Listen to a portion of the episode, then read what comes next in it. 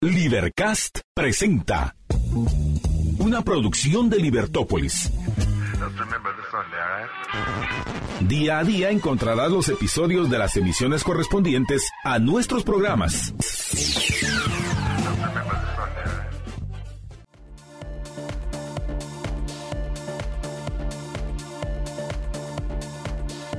Es una nueva mañana, es un nuevo amanecer, es la oportunidad de darle gracias a Dios y a todos y cada uno de ustedes por estar ya en sintonía.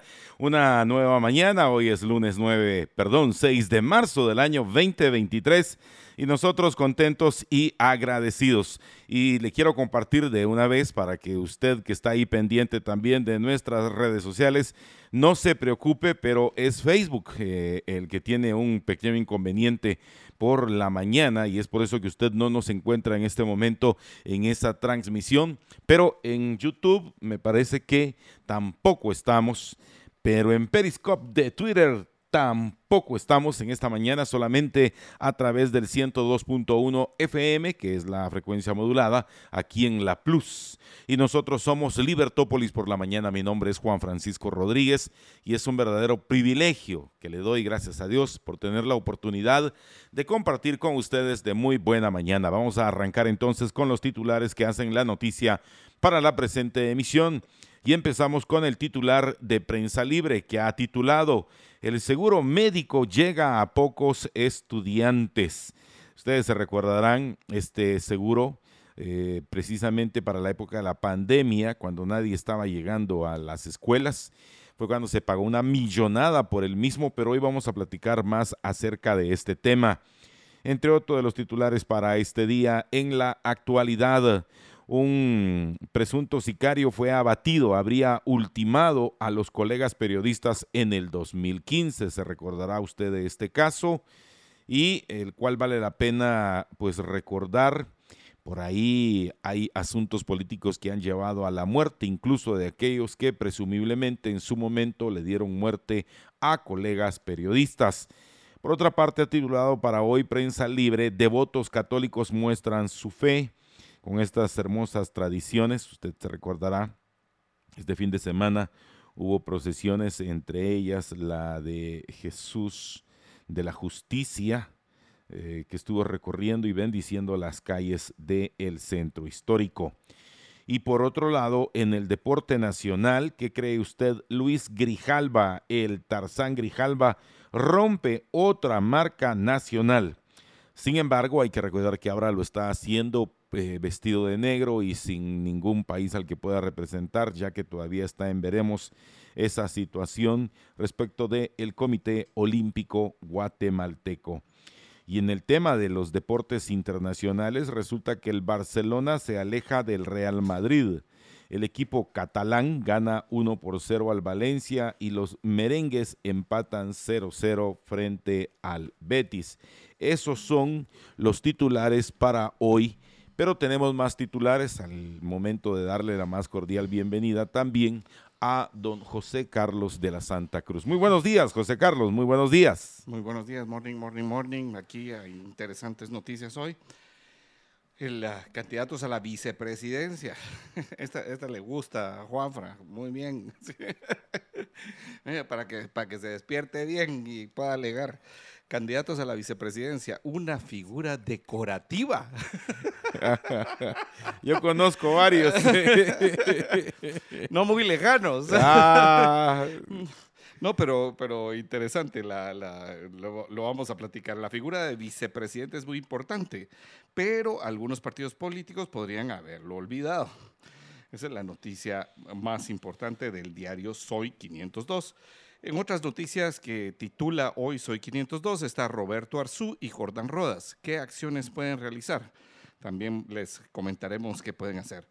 Eh, también en el deporte, eh, lo mismo que ya había leído a Juanfra, solo que en este caso el diario Soy 502 dice, al Real se le escapa la liga. ¿Y esto por qué? Porque está ahora a nueve puntos. Fíjese, don Juanfra. De nueve puntos. Mi no comprende, mi no entiende. no, no, no. Usted no entiende. Eh, no. entender. Ok, mire, pues el asunto es que alejarse a nueve puntos significa que el Barcelona tiene que perder tres y, y el Real Madrid tiene que ganar esos tres. Entonces son nueve puntos exactos, ¿verdad? O sea, Pero si pierde tres y el otro tres, tres y tres son seis. No. 6 y 2 son 8 y 8, 16. A la, a la gran, mire, hoy Cuenta la tablita pero... y ya, la, conté. Eso. Cuéntala de nuevo y hoy claro. cansé. Pues bueno, qué pues, importante, ¿verdad? Un juego ganado son 3 puntos. Muy Entonces bien. usted tiene que, o sea, para que lo alcance el Real Madrid al Barcelona, el Barcelona tendría tiene que, hacer 9 puntos, tiene que hacer 9 y el Real Madrid tiene que ganar los 3 juegos que el Barcelona perdiera. Por supuesto, todavía faltan 14 juegos. O sea, es bastante. que va verde. Sí, todavía falta bastante. Así como viene usted. Hoy lamentablemente no tenemos redes sociales, así que no lo ah, pueden contemplar, pero hoy don José Carlos viene con un atuendo en color verde. Imagínese sí, porque ya empezó la, la primavera-verano en Guatemala. Eso, eso. Un su leotardo en color verde, muy atractivo, ¿verdad? Tenis verdes. Hoy, mire, el, aquel, el de no Se proyecte, no se proyecte. Aquel de Spider-Man no es nada a la par suyo. No se proyecte. ¿Cómo se llamaba este personaje? El duende. de eso sí no Pero por el tamaño. Como diría el otro, desconozco. no digo, pues hoy usted viene, pero machetero de una vez al hueso. Así veo. Bueno, entonces hablemos del vicepresidente. Bueno, otras noticias que tiene el diario Soy 502.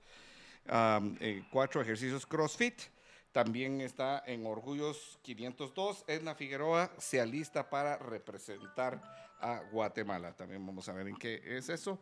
Y en economía, ¿cuál es el precio de un cartón de huevos?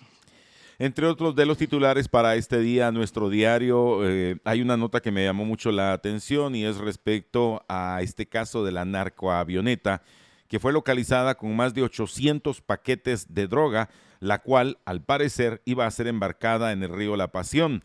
Y por este hecho han capturado a cuatro guatemaltecos y ha titulado nuestro diario en esa línea informativa, no pudieron llevarse la coca. También para este día matan a un joven cuando esperaba en cancha para jugar fútbol. Esto sucedió aquí nomás en San Miguel Petapa. Por cierto, hoy traemos ahí la información respecto a qué partido político empezó a utilizar, eh, y lo digo con mucho respeto, a señoritas, a jovencitas eh, semidesnudas en plataformas con tal de atraer votos eh, para la candidatura. Ahí en San Miguel Petapa. Traemos las fotografías. También en Escuintla, chofer sobrevive a segundo ataque armado porque cuando no le toca, no le toca. Y lo que es para Pedro, pero ni aunque Pablo se ponga, y lo que no es para Pablo, aunque Pedro se ponga. Entre otros de los titulares, mamá de bebé aparece estrangulada luego de pelear con su esposo. Y también eh, respecto a este tipo de, de situaciones que parecieran ahora ser pues muy comunes, vida e ilusión en un casino vida e ilusión en un casino. También la información de los allanamientos en este fin de semana, de estos lugares eh, dedicados a hacer shows de señoritas eh, también así, eh, digamos, exóticas, ¿verdad? No, esto no tiene nada que ver con otro candidato, no, esto es de los allanamientos en estos lugares conocidos como Madonas y como excesos aquí en la ciudad capital en zona número 9. Así que arranquemos con los titulares que hacen la noticia para hoy. Y eh, este es un caso que me llamó mucho la atención. Eh, sorprendente que ahora resulta que asesinaron al sicario que presumiblemente en el 2015 asesinó a dos colegas periodistas, presumiblemente bajo la orden de un diputado en aquel entonces y que si no mal entiendo ahora va para candidato a alcalde se trata de Eduardo Ariel Mazariegos Ramírez, alias El Guayo, de 46 años de edad, murió tras haberse enfrentado a agentes de la Policía Nacional Civil durante una persecución por supuestamente haber participado en un asalto que dejó a tres personas fallecidas en Retaluleu. El señalado por las autoridades tenía dos órdenes de aprehensión, una de ellas por el asesinato del periodista Danilo Efraín Zapón López, Danilo Zapón, y también del periodista Federico Salazar en Mazatenango, Suchitepeques, en 2015. Usted, pues, como yo sé que a usted le encanta la investigación, escriba ahí en la barra de Google escriba asesinatos de periodistas en Mazatenango y le va a aparecer toda la información. De acuerdo con una publicación de la página web de la Policía Nacional Civil, la investigación desarrollada en ese año por el asesinato señala que fue uno de los hombres responsables de ese crimen, pero desde entonces estaba prófugo por el mismo. Presuntamente fue quien disparó a los periodistas según los antecedentes de las investigaciones. Además, se le vincula con otros asesinatos y en la región, ya que esta persona tenía dos órdenes de captura, agrega la publicación. Él, es decir, alias El Guayo, Mazariego Ramírez, tenía orden de aprehensión por la muerte del periodista Danilo Zapón, confirmó Juan Luis Pantaleón, jefe de información y prensa del el Ministerio Público. Según Pantaleón, hasta ahora no se había mencionado el nombre de Mazariego Ramírez en el caso del asesinato de los comunicadores para no alertar al sospechoso. Pero igual, o sea, pasó siete años en la clandestinidad, siguió asesinando y no hubo poder humano que lo pudiera aprender. La PNC indicó que el 2 de abril del 2015 el juzgado de primera instancia penal de turno de Guatemala giró orden de aprehensión en su contra. Desde abril del 2015 y ese mismo día, no, para ocho años iba, ¿verdad? Sí. Desde ese mismo día el juzgado octavo de primera instancia penal, penal giró una orden similar.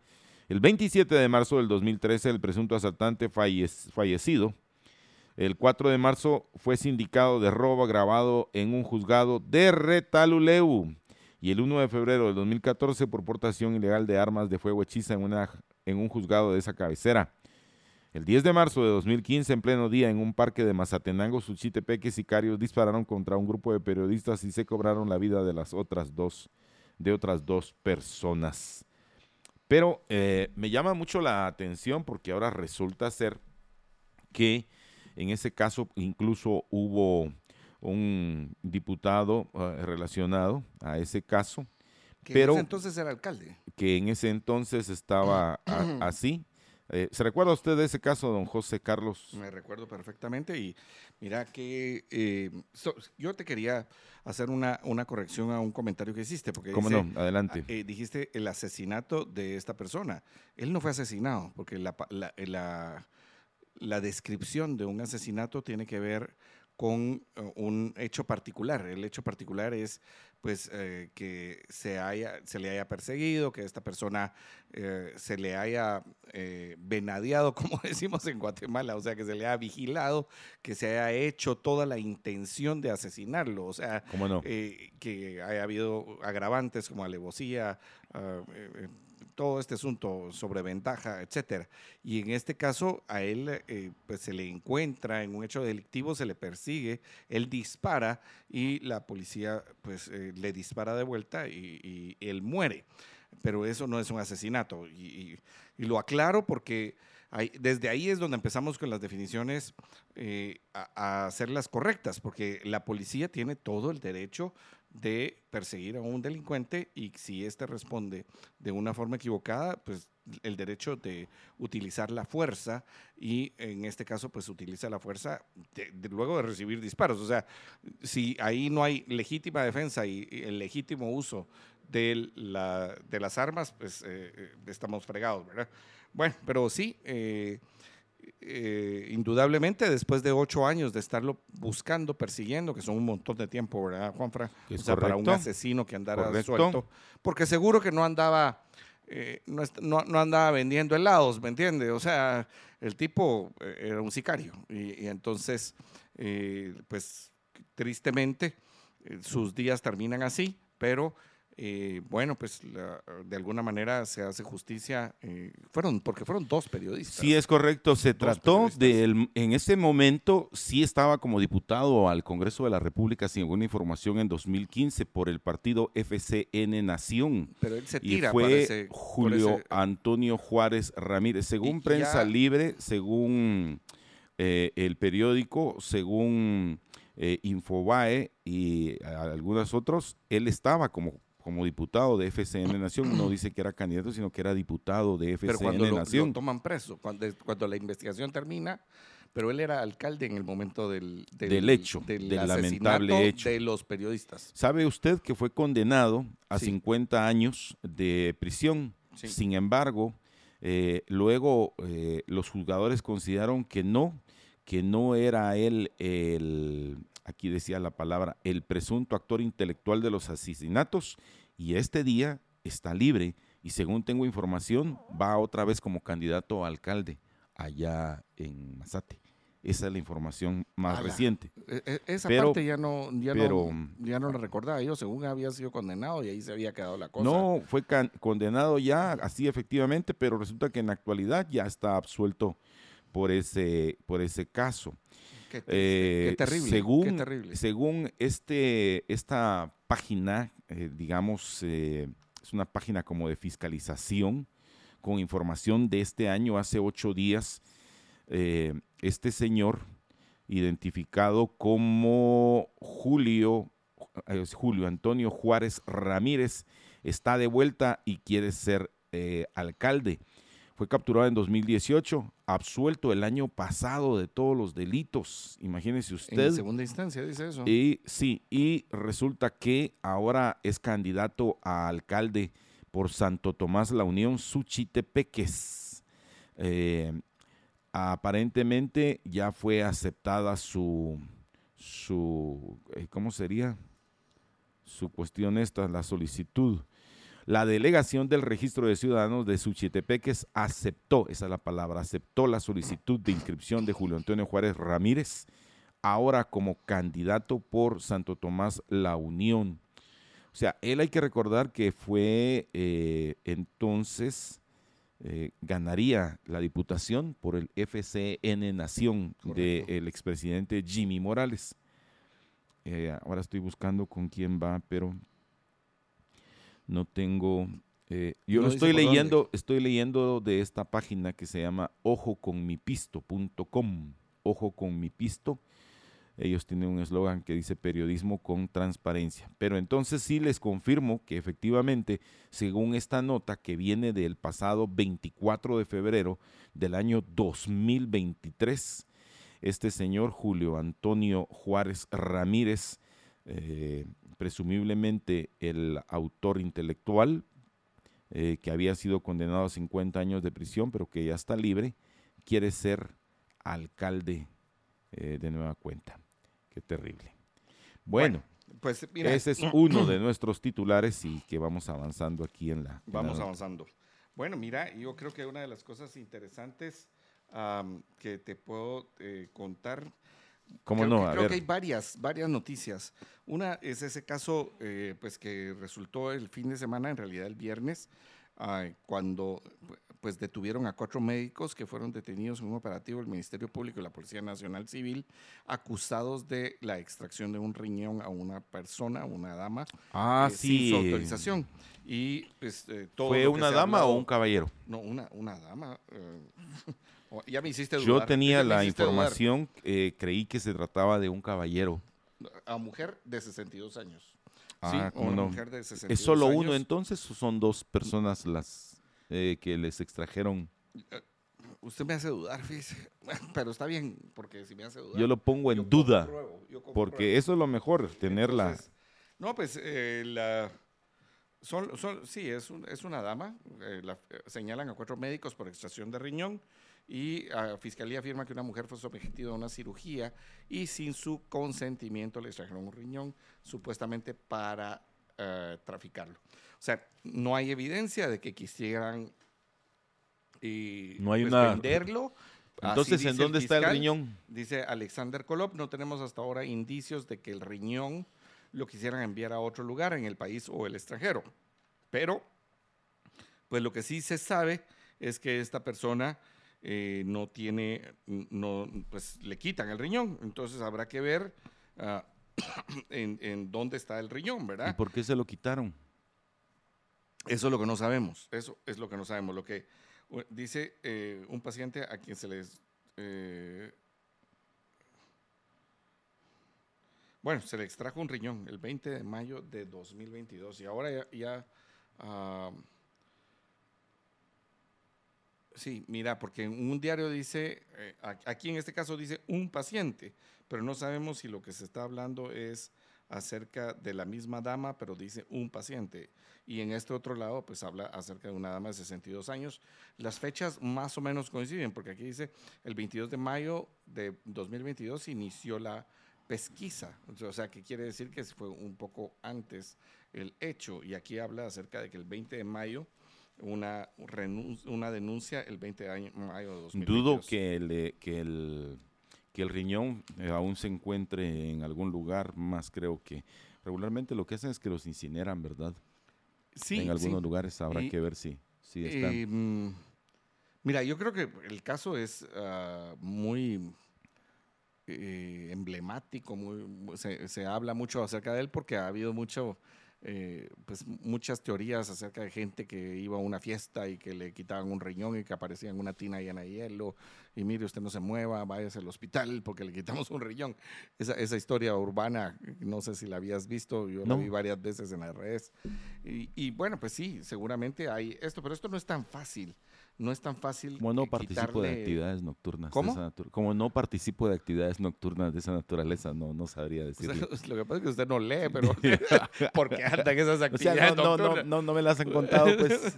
bueno, hombre, Ese es mi punto. Tranquilo. Lo que sí me contaron es aquí de Madonas y de excesos y de allá de San Miguel Petapa. Entonces, Traemos las fotografías de San Miguel Petapa de la plataforma cuando las señoritas, pues, eh, eh, así en una lencería muy exótica, eh, promueve un partido político en San Miguel Petapa. Ok, bueno, la cosa es que en este caso, ah, pues muy emblemático, ¿verdad? Porque hace mucho ruido de que unos médicos en un momento de una operación... Bueno, ya pues, fueron capturados unos... Sí, Mario Bolaños es, uno de ellos, Mario René Bolaños. Eh, un urólogo que aparentemente es muy conocido, es uno de los capturados por este hecho. Bueno, pues te quiero contar también acerca de las últimas acciones de, todo lo que tiene que ver con los, las inscripciones de los partidos políticos, sus candidatos a diputados. ¿Usted me daría unos 30 segundos de su tiempo antes de entrarle esa noticia? Solo para agradecer, para... Les quiero compartir que ya estamos en redes sociales, ya estamos en YouTube, ahí pueden ustedes eh, ver nuestra transmisión. Y también quiero agradecer rápidamente a Carol Piedrasanta. Miren, Carol, este Carol es tremenda, de veras, la admiro. Carol dice, ya están aquí en YouTube. Ingrid Janet Alfaro, gracias. Tanta paciencia que nos tiene Ingrid Janet. Feliz inicio de semana, Juanfra y José Carlos. Excelente programa. Esperando escuchar noticias nacionales, políticas e internacionales. Saludos desde Amatitlán se les quiere mucho. Ah, chale, gracias. Mire, ya nos hizo el día. Gracias, gracias. Y también, esta semana estamos de pláceme. Oye, oye, o sea, esta semana estamos celebrando desde ayer. Yo solo le digo eso, ¿va? Porque el miércoles es la casa por la ventana, pero esos son otros 20 pesos, ahí le contamos. Ah, de veras, mire, yo no sé. Ah, no, ahora el Alzheimer ya no lo deja. 6, 7, 8. Ah, no es usted. Ah. no, yo no. Ay, no me diga eso. No, no, no, no, no, no, no. Yo sí no. Ah, no es usted. No. También quiero agradecer absolutamente, pero mire, la metió hasta con todo y cloche. entonces ya, mire, pues, ya lo arreglaremos otro quiero, día. Quiero agradecer a Carol Piedrasanto. Dice, no es cierto que quisieran traficar, no es tan fácil ese procedimiento de trasplantar. y es correcto lo que dice Carol, es muy mm. correcto, porque lo tenés, son condiciones muy difíciles de mantener un órgano eh, después de extraído. O sea, tendría que ser colocado casi que al instante. Miguel Fernando Luna Aguilera, feliz día. Gracias igualmente. Carlos Reina dice, ya en full sintonía. Feliz día, muchísimas gracias. Eh, yo, ya, yo también ya estoy con la duda de qué es lo que va a suceder dentro de 48 horas, sería entonces. No, hombre, me equivoqué. Me deja que me equivoque. Sí, claro. Era otro Juan. Ah, la gran. No, pues usted quiere, puede celebrar. Apúntelo, apúntelo. Es 20 de noviembre, oye, me equivoqué. Eso, 20 de noviembre, sí. Pero el miércoles le acepto el desayuno. Ay, ay, ay. La gracias, de veras. Démosle de una vez. A ver si. Para luego es tarde. Nuestro amigo, ¿cómo se llama nuestro amigo? Eh, que estaba organizando y que ya no hubo nada, de repente, pues, de repente. Quiero agradecer también la comunicación de Paniagua González, Osvaldo Naim Siempre es un placer empezar la semana con la compañía de ustedes. Ah, la que gentil, muy amable, muchísimas gracias. Ahora sí, ya le quité mis 30 segundos, dele pues. Bueno, entonces quiero hablarle acerca de las inscripciones y de algunos otros hechos que han sido noticia estos últimos días. Mire, usted se enfermó el doctor eh, Arredondo, ¿verdad? Así parece. Hasta donde él se encuentre, nuestro mejor deseo por el, pronto restablecimiento de su salud. Sí, salió una, un comunicado del partido Compromiso, Renovación y Orden que su salud es estable eh, pues les, le deseamos todo lo mejor, ¿verdad? A él, a su familia. Ah, esperamos noticias pronto de, pronto de él. Sí, espero que sean muy positivas. Eva, Rosalinda Toledo nos saluda. Efraín Baquiash dice, y el Facebook, hoy sí amolaron a Efraín Baquiash. No, dice que, por cierto tampoco tiene fotografía aquí. Aquí tampoco, bueno. Tampoco. Pero tuvo, tuvo. Quiero aclarar que tuvo como tres días. ¿Era él? Que no sabemos, no sabemos. Hasta que no ponga el Está DPI. en la incógnita. Hasta que no ponga el DPI. Ya no se sabe nada pero yo le quiero hablar acerca de las inscripciones. Déjeme, déjeme, déjeme los 30 segundos. Pues, Mire, primero que todo, alguna buena noticia tenemos. Manuel Valdizón no fue inscrito por el Partido Cambio como candidato a diputado. Se, eh, el Tribunal Supremo Electoral tomó nota de que no cumple con los requisitos de idoneidad y de honradez. Entiendo que él puede irse todavía a hacer un proceso legal para que sí lo inscriban. Por supuesto, él puede ampararse en la Corte Suprema de Justicia y posteriormente en la Corte de Constitucionalidad. Hay que recordar que él tiene procesos abiertos en Guatemala y que la condena de los Estados Unidos no ha terminado. O sea, él está condenado, él recibe una reducción de, del tiempo que tiene que estar encarcelado, pero la pena continúa hasta que termine los años. ahorita en, en libertad, eh, bajo condicional, digamos. Sí, pero es una libertad condicional. O sea, si él cometiera algún ilícito, él automáticamente otra vez, welcome to the United States. Así es. Entonces, Eso me recordó a alguien que el, sábado estaba diciendo jalao. Bueno, la cosa es que entonces usted tiene, eh, lo que tiene que ver es que en los Estados Unidos a usted le reducen la, la, condena de estar en prisión, pero la sentencia se mantiene firme hasta el momento que usted termina ese tiempo. Y bueno, lo que pasa es que también hubo el viernes eh, rumores acerca de ya no recuerdo fue el viernes o el sábado. Son rumores, son, rumores, de que eh, las personas que tuvieran procesos en los Estados Unidos o fuera del país más bien no iba a ser, ah, no, no, iban a tener una, una no, no fueron rumores, fue una nota que efectivamente Prensa Libre eh, presentó el viernes, la compartimos aquí. Y eh, efectivamente ese es uno ahora de sus parámetros. O sea, no importa que usted haya sido condenado digamos, aquí en Ciudad Hidalgo o aquí en San Miguel, en El Salvador. En Oaxaca, mejor. No tiene usted problema, no tiene inconveniente. Pero, pero en este caso, Manuel Valdizón no fue inscrito. Insisto, con todavía. Irá a pasar lo mismo con, eh, por ejemplo, en el caso de este señor. Eh, José Armando Ubico, quien está en un proceso de extradición a los Estados Unidos por segunda vez. O sea, para, para posiblemente enfrentar un caso por segunda vez en los Estados Unidos. Correcto. Porque lo cual significaría. No, él no ha pedido inscripción. No, él no, entiendo, no, pero ya fue proclamado como candidato a mm, diputado. diputado por el partido Todos en septiembre del año pasado. Sí, por el departamento de Zacatepec. Lo cual significaría que él estaría pendiente de, en caso que lo solicite. pero él lo, tiene una cosa interesante, es que, eh, si no recuerdo mal, la Corte Suprema de Justicia ya dio luz verde al antejuicio contra él. Eh, esa es una... O sea, que él podría estar próximo a captura, José Carlos. Sí, él podría. Ahorita, si no recuerdo mal, tiene que ir el proceso al Congreso de la República, nombrarse un, eh, una comisión investigadora, si no recuerdo mal, de cinco diputados, que serían los que dan un informe al Pleno del Congreso de la República y ahí se avala la extradición o no. Otro eh, de los casos a, nivel nacional, ya que usted está presentando todos esos casos hoy y viene con muchas ganas de compartirnoslos, sería también eh, el caso de el señor eh, Alfonso Portillo porque Alfonso Portillo va en esa misma línea. Fue también condenado por otro caso, que en este caso era de lavado dinero. y robo. Y corrupción, sí, de utilizar el dinero sí, para... Eh, sí, y yo me recuerdo que él calificó, bueno, en su momento los jueces calificaron al señor Alfonso Portillo con la misma calificación que ahora se le ha denominado al señor eh, Genaro García Luna de México como traidor a su país por el hecho de robarle a su país. Pero mira, el calificativo es, eh, o sea, traición. En los Estados Unidos, el señor Portillo es traidor a Guatemala y aquí en Guatemala es candidato a diputado. Él sería uno y otro de los casos que no llegó a los Estados Unidos porque fue condenado aquí, entiendo, es el señor Jaime Martínez Loaiza, eh, mano derecha de Suri Ríos allá en Jutiapa, por donde él pretende ser alcalde, por 900 millones de quetzales de lavado de dinero, de su dinero, de mi dinero y del dinero de todos los guatemaltecos.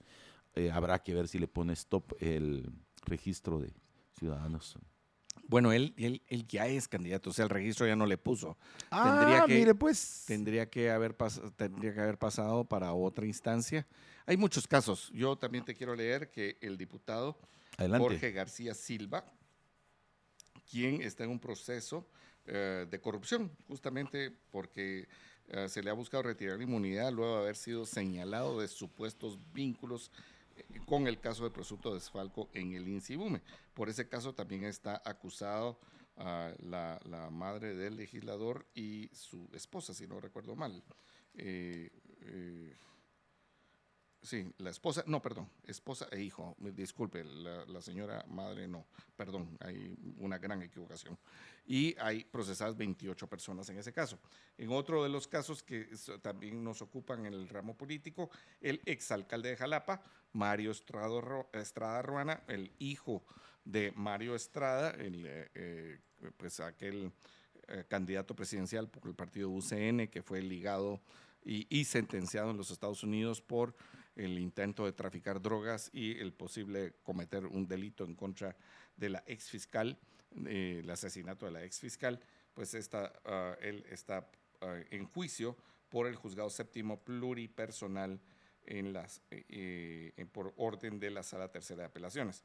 Él, él, tendrá que enfrentar debate oral y público por los delitos de incumplimiento de deberes y contaminación, que son delitos pues eh, que no tienen que ver con la corrupción.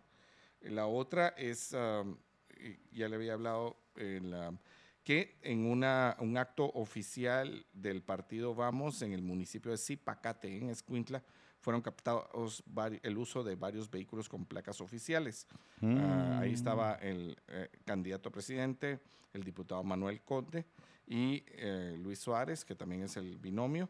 Eh, se encontraron varios carros, les estaban tapando las placas, fíjese usted, les estaban tapando las placas. Que no vieran que son... Y en ese lugar, pues le tomaron fotos a los vehículos, eh, principalmente del diputado Sergio Arana, que estaba llegando ahí.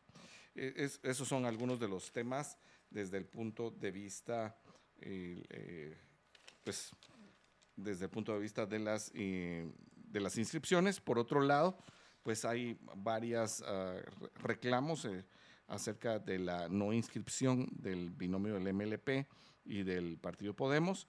Todavía le quedan algunas instancias. Yo insisto, el MLP hubiese tenido la oportunidad. Creo que ya le va quedando poco tiempo. Eh, bueno, quedan 20 días para que se cierre, para que empiece la campaña. En, en 20 días está ya la campaña. O sea, quedan 19 días para poder cambiar el binomio presidencial. Para eso pues tendrían que realizar asambleas municipales, departamentales y una asamblea nacional extraordinaria y cambiar al candidato vicepresidencial. También Podemos lo podría hacer quitando al, eh, pues, al señor Roberto Arzú por la campaña anticipada. También han multado a tres partidos políticos por la utilización de postes. Eso es parte de lo que está prohibido. Está prohibido utilizar los eh, inmuebles públicos y privados en el centro histórico, templos católicos, así como parques y mobiliario urbano, entre ellos postes, recipientes de basura y cabinas telefónicas. Y por esto el, eh, el Partido Humanista tiene una multa y los partidos Viva y Unión Republicana también fueron multados por la misma razón eh, con multas por la utilización de los postes. Y creo que esa parte la, eh, la hemos casi ah, visto completa, pero eh, si usted quiere, después hablamos acerca de otros casos que nos atienden en estos días. Sí, entre otros de los temas eh, que son importantes de tratar es que las alianzas en el Congreso de la República continúan viento en popa a pesar que ya cada quien está haciendo su, su lucha por alcanzar una posición en las próximas elecciones. Y efectivamente el 27 de este mes arrancamos ya con el proceso de la la propaganda, la, el 26, sí, gracias, la propaganda eh, a través de los medios que han sido permitidos. Es un buen momento para hacer un encuentro con nuestros estimados amigos. Eh, quiero compartirles que ya estamos en el Facebook, ya están ahí eh, muchos de nuestros buenos amigos y nos da muchísimo gusto, que alegre.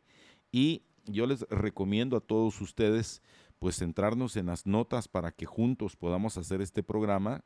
Gracias a todos y cada uno de ustedes por su análisis tan, tan acertado en la mayor parte de oportunidades y el inconveniente que tuvimos hoy fue en las redes sociales.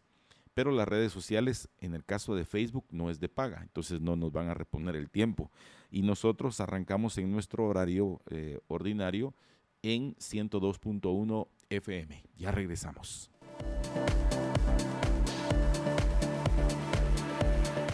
Este es uno de los grandes temas. ¿Qué es lo que está sucediendo en el Congreso de la República respecto a estas determinaciones? ¿Hay o no alianza todavía entre el partido oficial, es decir, el partido Vamos del presidente Yamatei y del señor Miguel Martínez y cómo eh, están las alianzas para poder aprobar algunas eh, leyes de último minuto.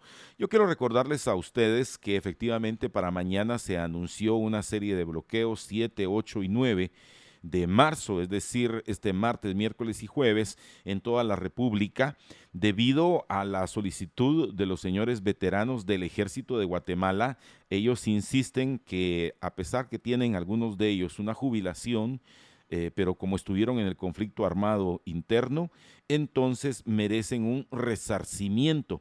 Y es el tema del resarcimiento el que podría hacer que o una a, una a alguna alianza oficialista o que rompa de una vez por el trasto. Lo que sí es importante decirles a ustedes es que en este periodo, eh, y lo digo ah, especialmente para quienes eh, son personas que estuvieron en el conflicto armado interno y que pues defendieron a Guatemala en su momento, recordarles que eh, no es la primera vez, estimados amigos veteranos, que los engañan.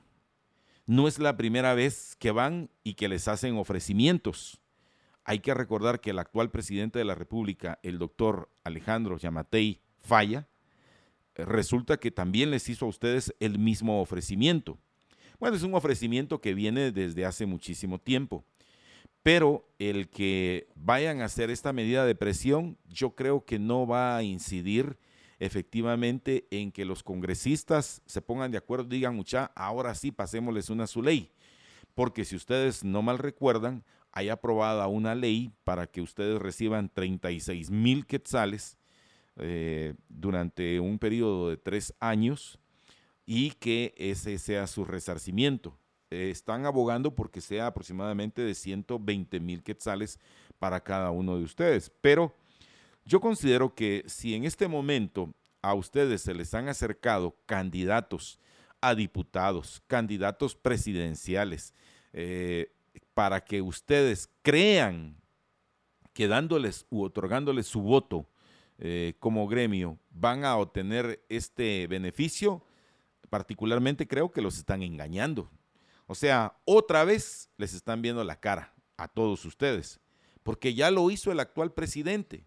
En su momento se recuerdan que también se platicaba que era uno de los ofrecimientos que venía desde eh, cuando el general Otto Pérez eh, alcanzó la presidencia, después con Jimmy Morales, después con este señor, el mitómano, con Alejandro Yamatei, y no me extrañaría que sea otra vez eh, un caballito de batalla de los señores candidatos. Así que si ustedes me piden un punto de vista, yo les puedo decir que no, no les van a dar absolutamente nada y solo vamos a malograr esta resquebrajada economía guatemalteca durante tres días en los que lamentablemente no se permite el derecho a la libre circulación y ustedes estarían cayendo en un ilícito.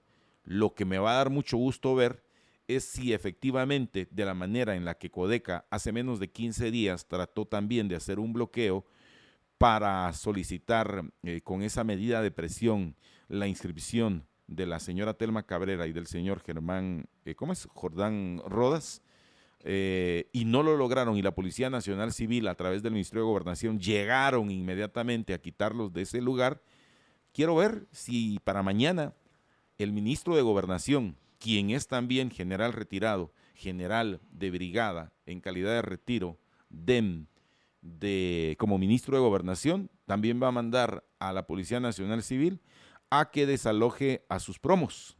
Eso lo quiero ver, eso va a ser mañana, estaremos pendientes de poder reportarlo. Pero eh, complicado, ¿verdad? Porque otra vez uh, distorsionan, complicado, distorsionan toda la movilidad. Ah, nos amuelan. Nos amuelan, ¿verdad? No solo ya está difícil el tránsito. Es correcto. Eh, que por cierto, uh, encontré una persona que decía, no, todo, el, el, tráfico es, es, es mental. ¿En serio? mentada de malde. Perdona, pero ¿qué va a ser qué va a ser esto? Eh, ¿Qué va a ser esto mental? O sea, cada vez pasamos más tiempo, mano. ¿sí? Casi que había que. Qué bueno se le echó. El tráfico es mental. Sí. bueno, pero. Los bloqueos van a ser mentales. Y, terrible, ¿no? Porque ya estamos en esta época en que los candidatos alcalde, algunos ministerios eh, como el Ministerio de Comunicaciones pretenden hacer obra para que creamos que, eh, para borrarle cara de todo lo que no hicieron en años anteriores. Entonces eh, nos hacen un, un, pasito a desnivel por acá, otra cosita por allá y nos quitan el asfalto, lo vuelven a poner y, bueno, está bien que se haga la obra, lo malo es que no se hizo de forma continua y eso también es importante. Es el punto que, que yo quiero tratar. O sea, señores veteranos militares, para mañana recuerden, lo que no le han aprobado a ustedes durante años, ya varios presidentes, ustedes creen que ya mañana los diputados, a la sí, mucha, qué pena, juntémonos y aprobémosle su iniciativa. No, no va a ser y, así. Y después de eso también, que si no recuerdo mal, habían tres iniciativas de ley al respecto. Es correcto. Y de ellas, pues ellos están peleando específicamente por alguna, imagino que es la que más, uh, que, más dinero les puede, eh, les puede dar. Y bueno, hay varias hay varias cosas al respecto, ¿no? Una, cuando uno mira la manifestación, porque la he ido, a, he estado presente cuando están manifestando. Presente en la lucha. Eh, pues no presentes la lucha, porque la lucha, bueno, sí, presentes en la lucha por la libertad todo el tiempo, por la vida, la libertad, la propiedad, por la familia. Aquí estamos presentes. Pero lo que te quiero decir es que cuando uno ve a las personas que están en la manifestación, algunos de ellos seguro no estuvieron en el conflicto armado interno, o sea, seguro no estaban. O sea, el, el, el, el DPI podría decirnos, mire, usted era un muchachito o usted no existía en el momento de esto. Y por cierto que la carta que envían a la gobernación habla acerca de que muchos de ellos están en la tercera y la cuarta edad, pero cuando los ves, o sea, decís, estos no son. Y, yo estoy muy de acuerdo contigo, o sea, esto se vuelve lo que en Public Choice o en la teoría de la escogencia pública se llama como los grupos de interés con los cuales querés quedar bien específicamente para una elección. Y entonces no, seguramente eh, buscando ese aprovechamiento, pues eh, se tendrá, se hace este tipo de manifestaciones para ver quién de los partidos eh, muerde el anzuelo y dice, sí, yo les prometo esto, esto y esto. Esto ha sido una falacia. Yo he encontrado eh, a muchísimas personas que dicen, yo manejo a todos los, a, todos los exmilitares, yo manejo a los patrulleros, yo manejo a los no sé cuántos. Ya van a ver el día de las elecciones, van a salir todos a votar por mi candidato. Y resulta que no, fíjate, o sea, ha resultado que no. Entonces, eh, esto también tiene que ver con que e, eso de darle uh, prerrogativas o algún privilegio a un grupo de interés específico, resulta que tampoco es algo que funcione, sino que eh, la gente al final llega y dice, me tuvieron baboseado y después me quisieron dar algo, pues de todos modos no voy a votar por ellos, que me lo den, pero, pero no, eh, y, eso pasa también en, las, eh, en muchas de las actividades que hay de propaganda, ¿verdad? Que te, dan un regalito y la gente se va y la gente ya también entendió, así como los políticos son inteligentes y se cambian de partido porque si ya se dieron cuenta que en Guatemala la, no votamos por el mismo partido, entonces se se introducen en nuevos partidos, también la gente llega a las reuniones, recibe el regalo, pero ya no necesariamente vota por quien supuestamente le está dando el regalo. Pero bueno, sí, un buen punto. O sea, el problema es que tenemos tres días en que va a suceder esto, más las... Y, y, también hay que hacer esta aclaración, porque para desvincularse el MLP, el Movimiento para la Liberación de los Pueblos, de Codeca y de las manifestaciones, dice que son manifestaciones populares que por la falta de inscripción de su binomio. O sea, que no están vinculados. O sea, eso me recuerda, yo no sé si, si, si te recuerdas específicamente del hecho, cuando fueron a rodear algunas simpatizantes de la candidatura de José Efraín Ríos Montt, aquí cerca en zona 10 al edificio Centro aquí, Empresarial. En este edificio también. También estuvieron este aquí. Bueno, pues en el Centro Empresarial. Y que lamentablemente para nosotros, para el gremio, dejó a un colega periodista muerto. Que falleció por, por Exacto, un querido reportero X. Sí, el, reportero X. Y justamente esas son las cosas que hay que recordarse, ¿no? Porque, sí. Eh, porque eh, se violenta un proceso y en este caso se dejó que estas personas hicieran esta manifestación violenta para la inscripción de, José Efraín Ríos Montt. Si era legal o ilegal, esos son, son otros 20 pesos, ¿verdad, Juanfra? O sea, esos son otros 20 pesos. Pero lo que sí hubo fue manifestaciones violentas que interrumpieron a toda la ciudad, porque recuerdo muy bien que ese día eh, pues hubo pánico y la gente se fue a sus casas. Recuerdo muy bien que los colegios, las escuelas cerraron, universidades, para que la gente pudiera ir a su casa ante los disturbios que se estaban provocando. Y eh, que, no se nos olvide, ¿verdad, Juanfra? Porque después de eso eh, alguien se lava la cara y ya, ya con eso creemos que, que las cosas van a cambiar. entonces, esta, en, en, perdóname, pero esa manifestación que también era porque el pueblo estaba requiriendo al candidato. Eh, eh, sí, solo quiero, solo sin audio, por favor. Sí. Gracias. Es que tenemos unas imágenes precisamente de ese, lamentable jueves negro. Jueves negro y viernes de luto, ¿sí? el 25 de julio, si no recuerdo mal de esas fechas, 20, eh, más, o fue 24 y 25 o fue 25 y 26 de julio. Pero el, a lo que te quiero ir con esto es que eh, otra vez, ¿verdad? Sí, el pueblo aclamando al candidato.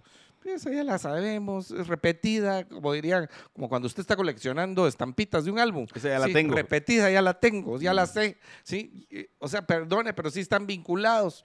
Y, por cierto que hay una nueva iniciativa de ley en el Congreso para eh, pues, eh, incrementar las penas aquello que tiene que ver con el hurto de fluidos. Entre las cosas está toda la comercialización, eh, la asociación para hacer estos crímenes de hurto de fluidos que están vinculados específicamente a lo de la electricidad, que por cierto no solo para la electricidad, es para el agua, para otro tipo de fluidos como gas, etcétera, pero en este caso pues creemos que va dirigido en contra de este grupo que ha estado eh, pues robando uh, fluidos, cobrando por ellos y extorsionando a personas durante mucho tiempo. Sí, eh, eh, sí, yo creo que tal vez sí, es que no me recuerdo exactamente del, del, audio. Si podemos ponerlo y cuando te haga una señal lo cortamos porque, o sea, para no presentarles a ustedes una... O sea, ya pasó. Lo que quiero decir es que ya pasó y vuelve a pasar ahora. Y vuelve a suceder. Si lo ponemos al inicio otra vez, por favor, gracias. para que no se nos olvide, gracias. Oye, mire, mire.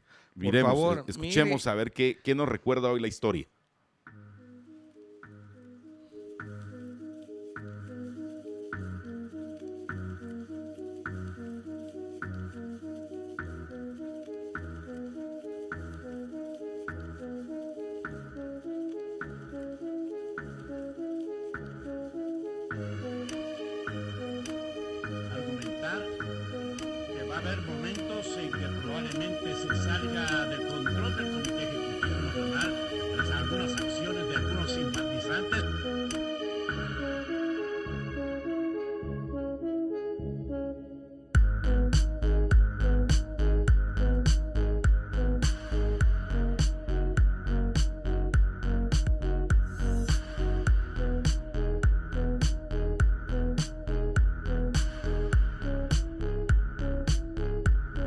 Gracias, Juan Carlos. Sí, eh, efectivamente, así lo dijo el entonces eh, general Efraín Ríos Montt, sí, que presidente del Congreso de la, de la República y la licenciada Suri Ríos, vicepresidente. Por eso a mí, yo solo quiero hacer un comentario allí cuando dicen vamos a gobernar y yo digo, pero es que ya gobernaron.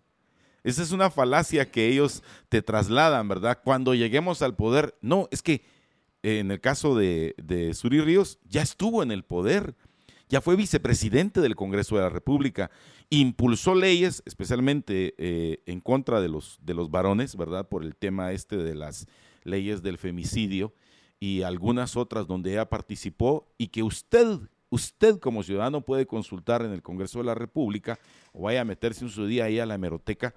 Lo que quiero decirle es lo siguiente, que efectivamente eh, son personas que ya gobernaron. Entonces cuando te dicen eso, cuando lleguemos al poder, cuando estemos allá en el poder, sí, pero su candidato a la casilla número uno, este señor Enrique de Genhardt, ya estuvo en el poder, porque fue ministro de gobernación de Jimmy Morales. La licenciada Sandra Jovel ya estuvo en el poder porque fue la ministra de Relaciones Exteriores de Jimmy Morales y es por eso que muchas personas en la actualidad hablan que este nuevo partido, ¿cómo es que se llama el partido de la licenciada Suri Ríos? Valor. El partido Valor es eh, más de lo mismo y es el FRG.2 o uno más 3.0, eh, que es, que es eh, digamos, otro de los tentáculos de FCN Nación, ahora con otro nombre, porque te das cuenta que sí, Reloaded, porque te das cuenta que lo único que tienen ahora es, digamos, a una persona que no ha podido ser candidata, pero cuando uno empieza a ver, ah, pero aquí está fulano y ya gobernó porque fue ministro. Aquí está fulano eh, porque ya gobernó. O sea, esa falacia de que vamos a gobernar. no, ya gobernaron. Sí, ese creo que el punto es importante, ¿verdad? Cuando vayamos a gobernar, cuando ya gobernaron. Y ahí es el punto. O sea, mira, yo no tendría problema con que ya hubieran gobernado y que el, ah, el punto es Solo quiero aclarar, yo no tengo ningún problema, yo solo presento el, el hecho, no, ¿verdad? No, no, yo lo que te digo es que una persona que gobernó en un puesto y que quiere repetir en el puesto o quiere cambiarse de puesto, no está mal, porque está, eh, o sea, estaría bien si sus hechos o lo que pasó durante su ejercicio de poder fueran cosas correctas. Pero yo, yo voy a decir algo acerca de lo que tú dices. Ah, las, las leyes que impulsó eh, Suri Ríos en el Congreso, específicamente ella, no eh, son a favor de la vida, la libertad la propiedad, sino que eran eh, tendenciosamente para el otro lado. En un gobierno que en su momento, porque aquí desgraciadamente ha sido así, en su momento fue el más corrupto que habíamos tenido. O sea, que, que fue eh, terriblemente corrupto, con serios señalamientos, con un montón de, situaciones o sea, Alfonso complicadas. viene de ahí, es que esa es la parte que se nos, se no Me diga.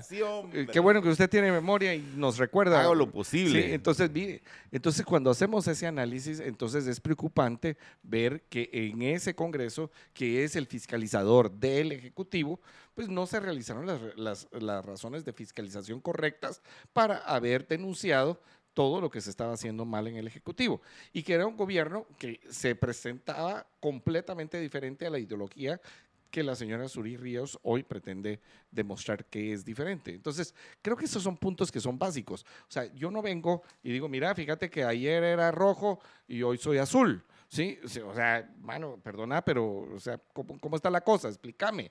O sea, ¿por qué ahora que, que, te estás proponiendo, estás cambiando de color cuando en ese entonces, cuando sí estabas gobernando, estabas de otro color? Y, yo creo que eso es no solamente para ella, sino para varios de los candidatos es correcto. Que, que pretenden decir, mire, fíjese que yo goberné así, yo goberné eh, rojo, ¿sí? Pero ahora voy a gobernar azul, fíjese. Mire, perdone, pero, pero poco probable, no le creo. Sí, no le Algo creo. No importante que también quiero sumarle a tu, a tu comentario es que precisamente en ese periodo es cuando el ministro de Comunicaciones, Infraestructura y Vivienda, eh, Luis Rabé, hay que recordar que él fue ministro de, es que como hemos tenido cada joyita ahí, ¿verdad? Fue cuando nuestros estimados amigos de Villanueva, los villanovanos, sufrieron aquel colapso también ahí en el puente de la Villalobos. Solo para recordarles, ¿verdad? Porque yo creo que es parte de nuestra Por función periodística. Sí, por exceso de mantenimiento, Por exceso de el mantenimiento. poder recordarles a todos y cada uno de ustedes. Así que sí, es el momento de recordarles algo muy importante también. En Banco Industrial nos preocupa tu bienestar, por eso queremos que escuches este consejo de seguridad. Nunca, nunca compartas tu información personal ni contraseñas de seguridad. Banco Industrial nunca te la solicitará. No caigas en engaños. Banco Industrial, juntos siempre hacia adelante. Hay una denuncia ciudadana que deseo compartir con ustedes, en donde el autor de esta denuncia es eh, identificada como Melita Méndez. Amigos de Libertópolis, dice, el día de hoy, lunes 6 de marzo, el Mides estará regalando víveres a señoras de Fraijanes.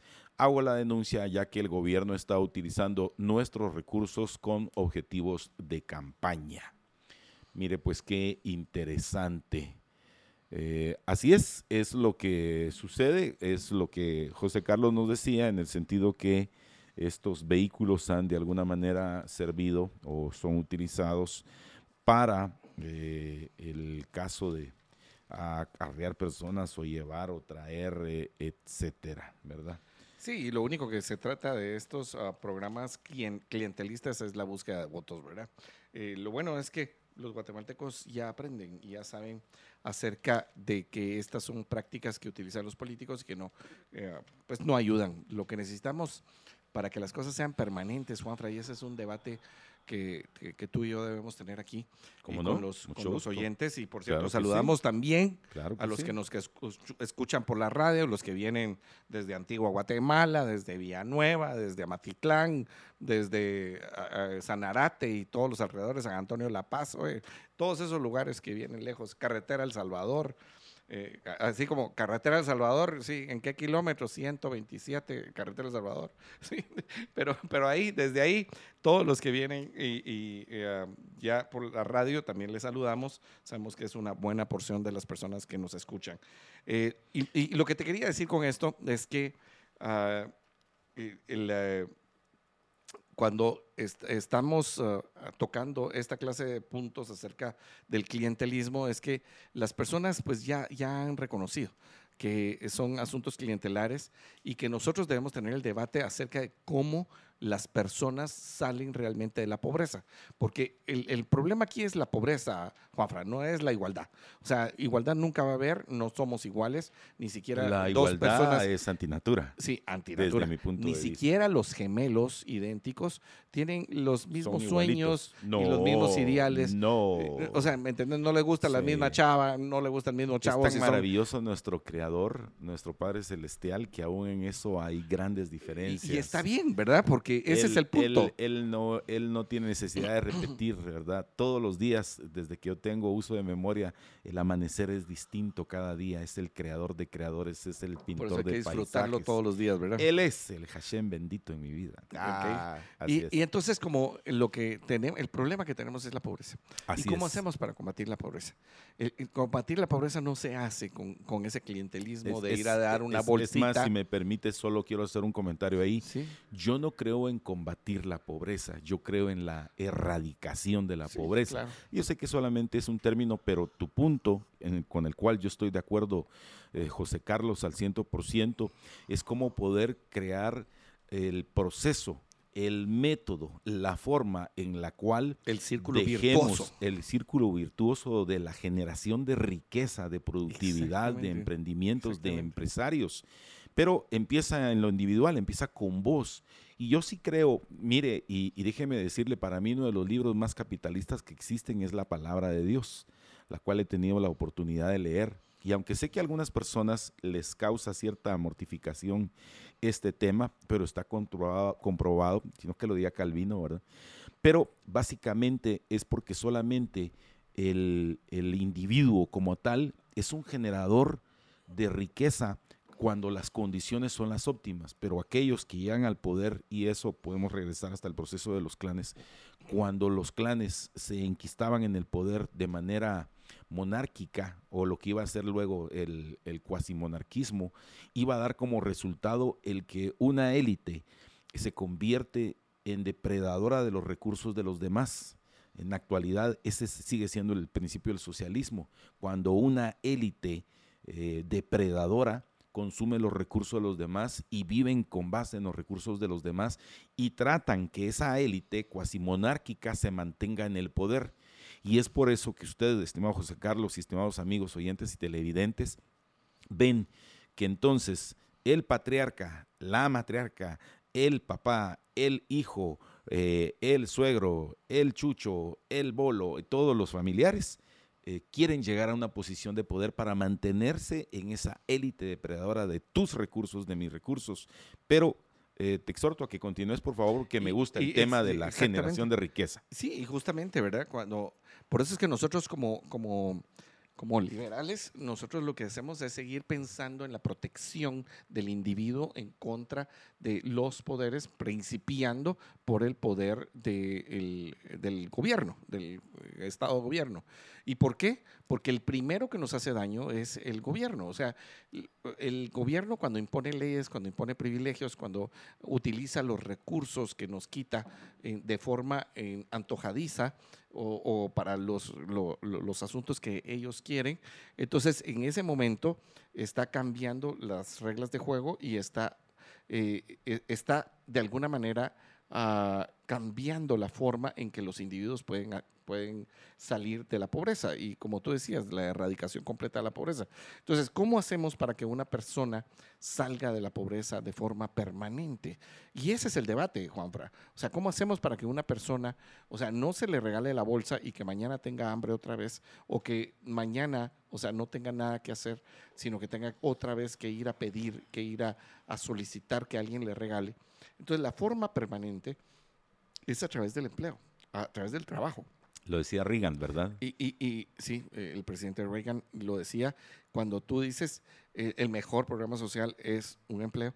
Y en este caso yo no solamente le digo empleo, sino trabajo, porque si tú trabajas por cuenta propia, o sea, tú tienes un trabajo que le, le das servicios a alguien, le facturas a alguien, entonces tú generas ah, tus propios ingresos sin ser empleado y sin estar bajo el régimen ah, de, de, directo de... Eh, de formalidad en una empresa, ¿no? Pero cuando estás tú en el asunto de la, en el trabajo y la generación de empleo, solamente vas por un camino, Juanfra. Y para eso es que tiene que, tiene que haber empresas. O sea, ya sea la tuya, la tuya personal, o una que te dé, o sea, esta relación de dependencia. O sea, una relación de dependencia que te dé el empleo. Y si no es, eh, bueno, y después del empleo, para que haya empresas, tiene que haber inversión. La inversión se da por el ahorro de otros, el ahorro mío o el ahorro de otros, que yo pongo mis recursos para generar una empresa que me dé dividendos. No pongo una empresa para que no me dé dividendos. Eso, eso no pasa, disculpe señor. Eso se llama una eh, asociación, fundación, ONG, eso es otra cosa, pero no es una empresa. Una empresa se crea para lucrar. Sí, y, eh, pensar que no lo va a hacer es una equivocación eh, netamente equivocada cerebral. perdone, pero, o, sea, ¿qué es lo que pretende? Que no haya. Sí, sí, va a haber, porque para eso es que se ponen las empresas. Las empresas se ponen para tener utilidades que le dé ganancias al dueño y que este dueño pues pueda vivir acerca de eso. O sea, muchas veces pues tiene que trabajar junto con la empresa, otras veces no, otras veces solo puso el dinero que había obtenido para trabajarlo. Pero para que haya esa eh, inversión, solo tiene que haber una cosa, Juanfra Solo una cosa, y es confianza. para que usted pueda invertir su dinero y saber que lo va a poder tomar de regreso. Y para que haya confianza se necesitan dos cosas, seguridad y justicia. Pero mire, yo le quiero leer una cosa, Juanfra, pero comente y después le leo una cosa. Sí, muchas gracias. Sí, eh, obviamente el tema de la pobreza no es un tema nuevo, lo hemos tenido siempre. Es más, hasta Jesucristo habló acerca de él. Pobres siempre los tenemos, dijo él muy sabiamente.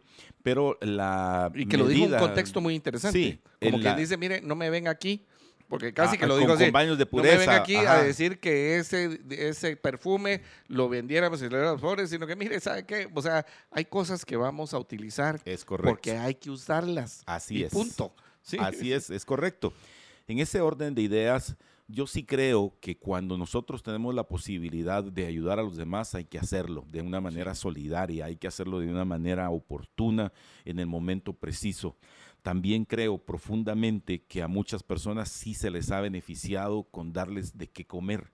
El único gran problema que tenemos es que los politiqueros eh, lo que han hecho es de esto una forma de extorsionar a las personas y de, para mí de muy mala manera.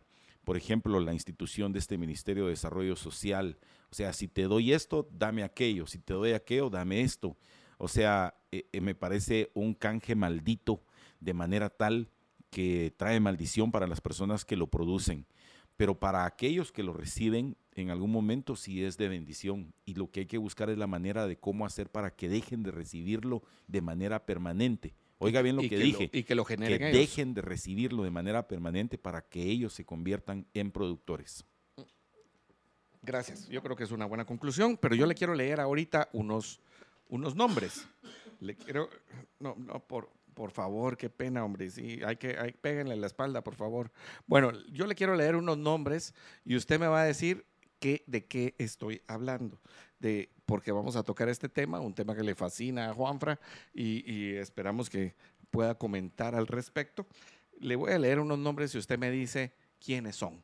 Sí, pero déjeme leer los completos. Roberto Carpio Nicol, Gustavo Espina Salguero, Arturo Gerbruger Asturias, Luis Flores Asturias, Juan Francisco Reyes López, Eduardo Stein, Rafael Espada, Roxana Valdetti Elías, Alejandro Maldonado Aguirre, Alfonso Fuentes Soria, Jafet Cabrera y Guillermo Castillo. O sea, dígame, ¿qué tienen todos ellos en común? que son los hombres invisibles. por si usted creía que en Guatemala no había...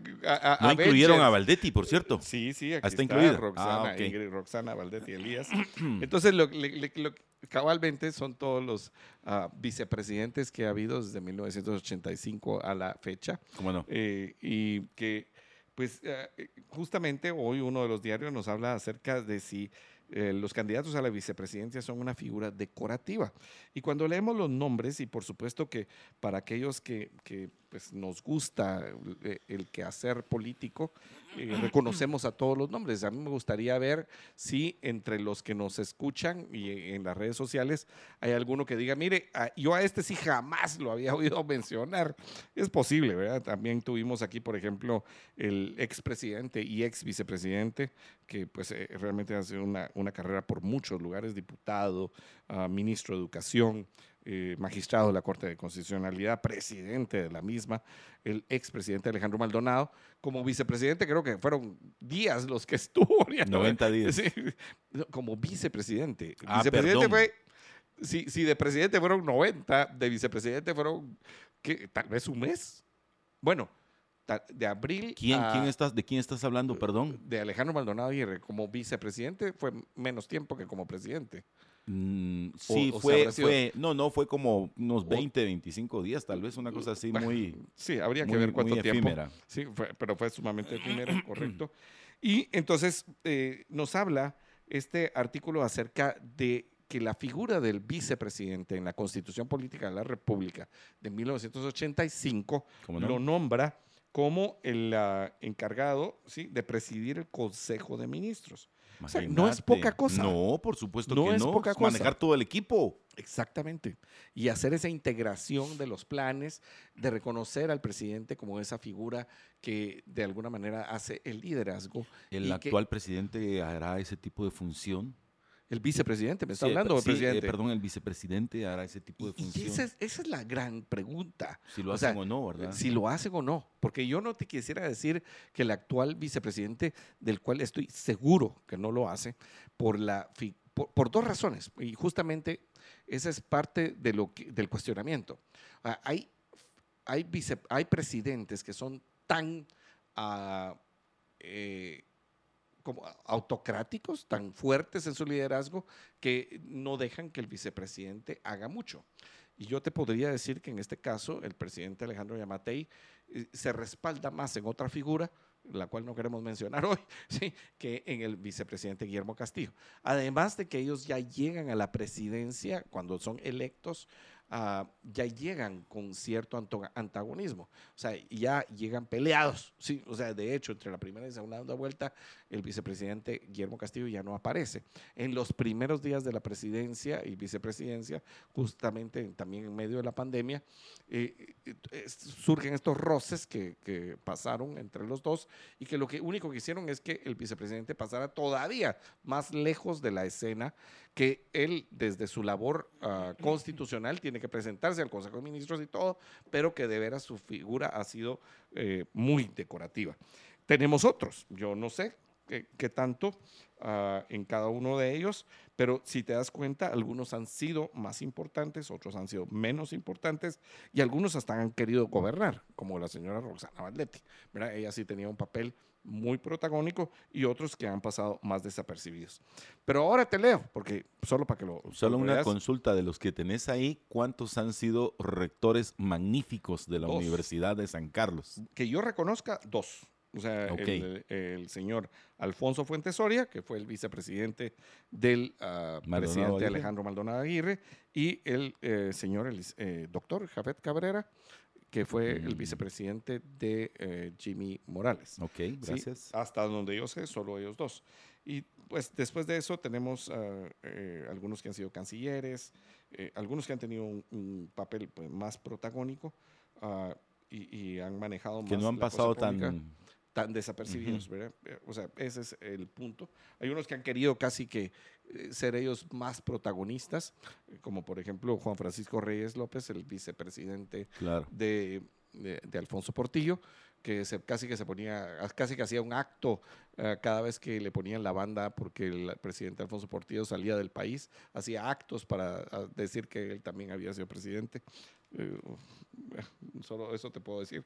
Pero después te leo entonces a los ah, candidatos a vicepresidente de los partidos. Ok, candidatos para este, esta elección 2023. Para esta elección. Okay. Entonces justamente el artículo nos hace reflexionar, porque te decía yo, que no solamente es presidir el Consejo de Ministros en ausencia, también en ausencia del presidente, eh, presidir los órganos de asesoría del Ejecutivo, coordinar la labor de los ministros de Estado y otras funciones que establezcan las leyes. De hecho, pues hay varias instancias, ah, como por ejemplo la Secretaría que investiga la corrupción dentro del Estado, que está bajo las órdenes del presidente. La CENACIT, que es la de Ciencia y Tecnología, la Secretaría de la Ciencia y Tecnología también está bajo el... Ah, pues, eh, bajo la autoridad de la vicepresidencia de la República. Y te leo entonces, porque ¿cuál será la función y cómo debiera ser el ideal, Juanfra, para escoger un candidato a vicepresidente? Y esa es una cuestión que, es importante, porque si tú piensas que el vicepresidente puede ser en cualquier momento, eh, por la ausencia definitiva de un presidente, cuál debería ser el perfil de ese vicepresidente. Y con lo que se dice aquí acerca de que preside el Consejo de Ministros y algunas secretarías, algunas instancias que son staff de del presidencia, ¿cuál debería ser el perfil del, del candidato a vicepresidente, del vicepresidente al fin? Ese es un tema muy importante. ¿Qué capacidades tiene? ¿Cuál es su idoneidad? No estoy hablando de la honradez que, de por sí tiene que ser, Sí, pero ¿cuál es la capacidad? ¿Cuál es? Mira, hay gente aquí que no, ni sabemos quiénes son. Y te los leo. Héctor Adolfo Cifuentes, Romeo Estuardo Guerra Lemos, Mauricio Saldaña, Guillermo González, Moy González, Luis Suárez, Rubén Darío Rosales, Arturo Herrador, Otto René Marroquín Ochoa, Hugo Fernando Mazariegos, Max Santa Cruz, Diego Israel González, Óscar Barrientos, Mónica Enríquez, Efraín Orozco, Miguel Ángel Ibarra, Jorge Mario García España, Francisco Bermúdez, Karim Herrera. ¿Qué te dice esa lista? Nada. De muchos desconocidos. Es correcto. ¿Sí? Así es. Entonces preocupa que los partidos, si no le ponen importancia a su binomio, a la candidata a vicepresidente, ¿a qué le están poniendo atención, Juanfra? Sí, perdóname. Recuerda que también el vicepresidente, y hay que decirlo, eh, José Carlos, llega también como producto de otras negociaciones.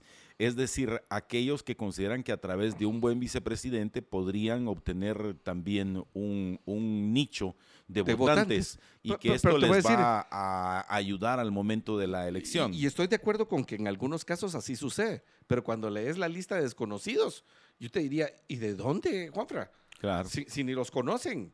O sea, no los conocemos más bien. O sea, algunos ni sabemos quiénes son. O sea, Ahí te das cuenta que nosotros, es decir, nosotros, los votantes, los que deberíamos de estar generando una, una demanda por mejores personas, por mejores candidatos, eh, realmente somos caudillistas. Es, obviamente es la parte de la que a usted no le gusta, es cuando nos cambia ahí del 102.1 FM y dice, ya el Juan Francisco va a empezar a hablar sus cosas y ya me siento yo tocado, ya me siento yo ofendido, mejor cambio porque lamentablemente así somos, no nos gusta que nos digan la verdad, que hemos votado mal desde el 85 para acá, que después estábamos ahí queja, que queja, queja, que queja, pero nosotros permitimos eso.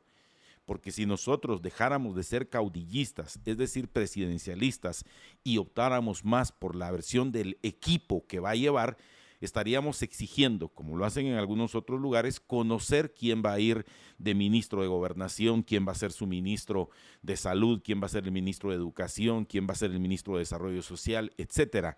Sino nosotros nos conformamos nada más en creer que efectivamente el candidato ya tiene por lo menos a uno, dos, tres candidatos para cada uno de estos puestos que van a conformar al final la organización de la administración estatal, es decir, son ellos los ejecutores de la mejor gobernanza que se pueda obtener.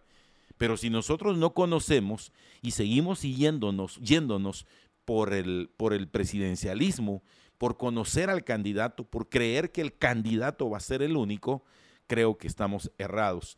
Ahora, primeramente Dios, y, si tenemos el chance de hacerlo, ya en el periodo de la campaña queremos platicar otra vez con los candidatos y decirles quién va de ministro de gobernación, quién va de ministro de salud, quién va a ser el futuro ministro de, salud, el de educación, el de trabajo, etcétera. Porque esto es lo que nos interesa a nosotros, porque no es solamente la figura presidencial, aun cuando en determinado momento sí es necesaria, pero eh, es también el que va a tomar ese pequeño reino, porque es al final los ministerios terminan siendo un pequeño reino. Correcto. ¿Verdad? Donde ellos son los todos poderosos, algunos hasta se le han puesto al brinco a los presidentes.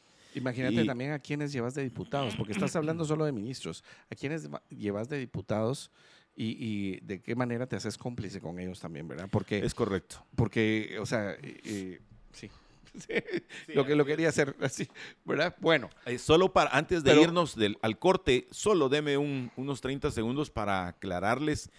Eh, de, ahí tienen una su discusión a nivel de, de los alcaldes. Sí, yo también creo que el alcalde se convierte en el todopoderoso de la localidad. Y miren, pues, el alcalde es el que ha, o quien ha permitido al final ese proceso eh, en el cual la persona que queda como ganadora de la primera vuelta no es ganadora en la segunda vuelta. Porque el alcalde realmente sus aspiraciones políticas llegan hasta el 25 de junio para las actuales elecciones. Es decir, ganó o perdió, porque en las alcaldías no hay un segundo proceso, solo hay un primer proceso en el cual gana o pierde, aún así sea por un solo voto, pero el que ganó, ganó y el que perdió, perdió somos nosotros a nivel de, la República, en el concepto presidencial, donde creemos que sí es necesario reafirmar que gane otra vez, pero nosotros somos los que con ese sistema entonces permitimos todo tipo de negociaciones. Y ahí tenemos el clásico 1991, cuando el ganador de la primera vuelta, eh, otro periodista que en paz descanse, eh, Jorge Carpio Nicol, llega como, como presidente eh, electo en primera vuelta, pero su rival, en ese momento eh, eh, Jorge Antonio Serrano Elías, es el, el, que queda en el segundo lugar, es decir, no alcanzó tantos votos como Jorge Carpio. Y como nosotros tenemos ese proceso de la segunda vuelta, ya no la confirmación por parte del Congreso de la República, misma que fue utilizada hasta 1978, entonces resulta que eh, en la segunda vuelta hacen todo tipo de negociaciones y esto hace catapultar al ingeniero Serrano Elías y se convierte en presidente de la República. Ese mismo fenómeno, estimados amigos, es el que tenemos aún en este 2023.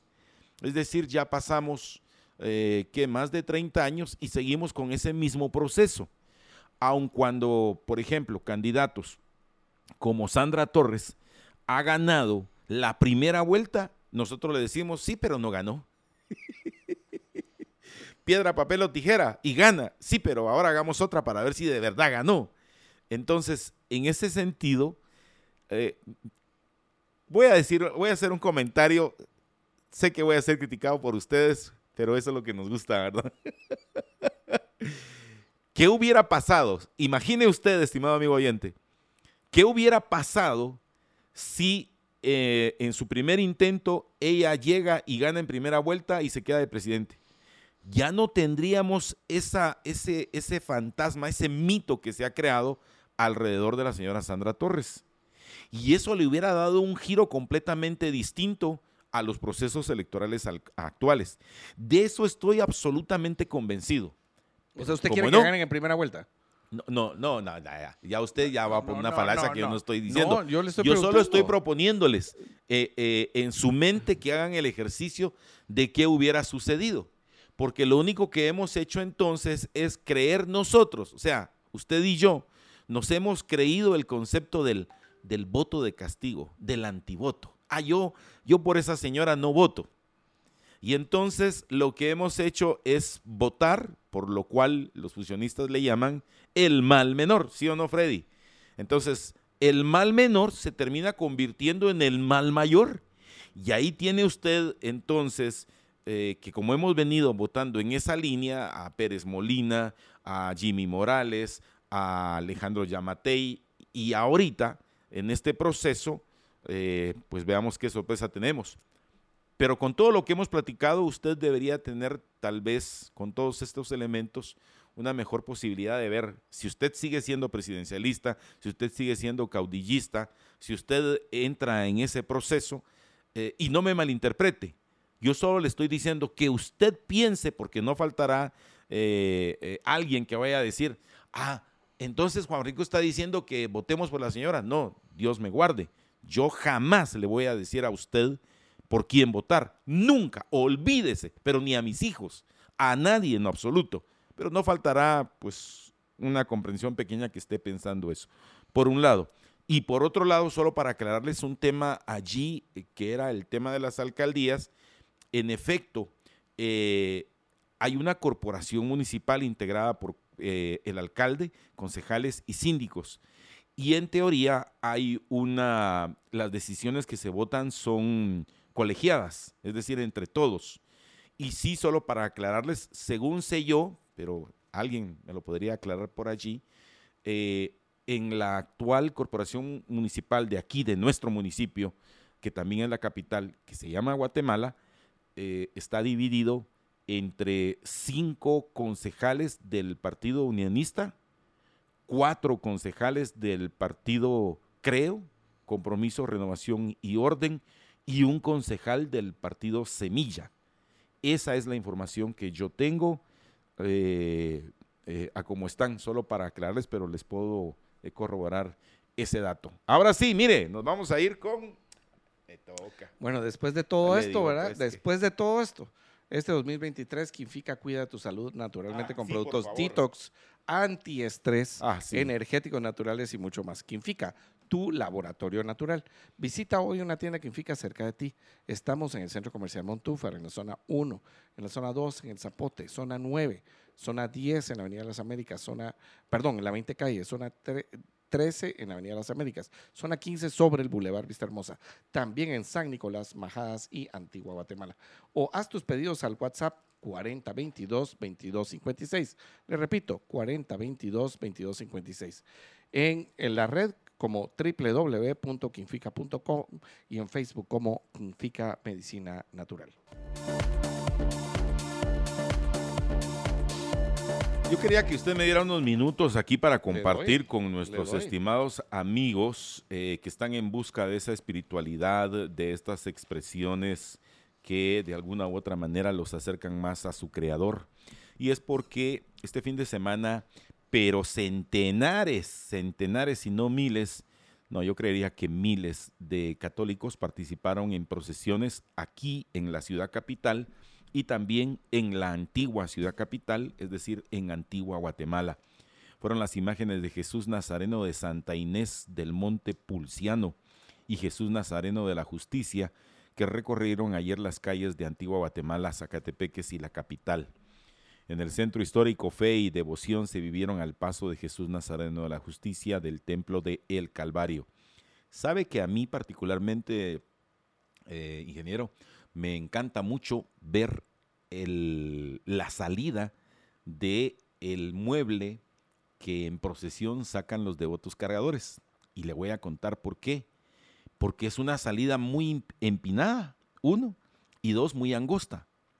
Entonces, en algunos casos, construyen una tarima adicional que sale más del frente de la iglesia, o sea, sobre las gradas.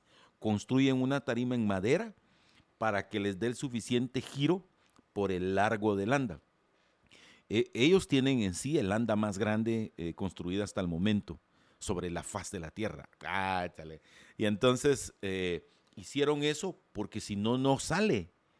O sea, tienen que sacarla eh, recta y empezar a hacer ese giro. Y es impresionante porque yo no he cargado, pues, pero me imagino que ha de pesar bastante el mueble de, de madera. Y este fin de semana pues fue parte de esas actividades, yo lo vi y me encantó por el proceso. Se tardan fácil 20 minutos en sacar este, este mueble tan pesado, fueron ciento, perdón, fueron, eh, son 70 cargadores los que, los que sacan esta, esta anda, imagínense. Habría que, eh, yo de eso no tengo casi ningún comentario, mi querido Juan No, no, tengo, pero me refiero al, al, punto de vista de ingeniero como... Lo que, eso le iba a preguntar, o sea, habría que saber cuánto pesa para dividirlo entre los 70, que no necesariamente todos cargan igual, ¿verdad? Y unos cargarán más por la altura, por el lugar en donde están colocados, ah, dentro de la el lugar donde están colocados dentro del, de, de, la estructura, o sea, en qué, en qué posición están y, dividir cuál es el peso eh, promedio que carga cada uno. y te digo una cosa que me llama la atención también dentro de esa ecuación, es que no son del mismo tamaño los cargadores. Pues eso es lo que te digo. Ajá, porque entonces los altos, o sea, han tenido la idea que los altos son los que van al fondo y los más eh, pequeños de estatura van adelante.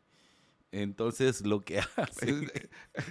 no, usted iría atrás, ¿verdad? Seguro que usted, usted cree que usted iría atrás. Está bien. No, no, yo no. no, yo, no, yo, iría tal vez en medio. Pero, pero usted quiere que yo vaya adelante, va. yo, voy adelante. no tenga pena. no tenga pena. No tenemos problema con eso. Usted ya tiene un problema, fíjese. usted ya tiene un problema. Pero lo que le quiero decir. Yo solo tengo uno, oye, pero no tenga pena. Mire, lo que le quiero decir es que eh, incluso para uno que va ahí eh, viendo la, procesión, se oye que el mueble truena por dentro. Señor, a ese, a ese, a ese tipo de sonido de como que la madera por dentro la están eh, forzando para que pueda dar el giro. Entonces, como lo ha hecho Estuardo Zapeta durante muchos años, que aquel por sus estudios de antropología va y estudia este fenómeno social eh, creería yo que se está o está yendo más al, punto del sincretismo porque delante de las imágenes regularmente también va una persona que con traje típico, eh, acompañada de, acompañado de una chirimía y de un tambor eh, y al, son, ahí sí que de, de, una música completamente distinta que no es como las marchas fúnebres, eh, va danzando al frente de las procesiones. Entonces, ese fenómeno me llama mucho, pero mucho la atención. Así que es el, espacio que quería tomar José Carlos para pues, compartir una nota un tanto distinta dentro de nuestro programa hoy. Adelante.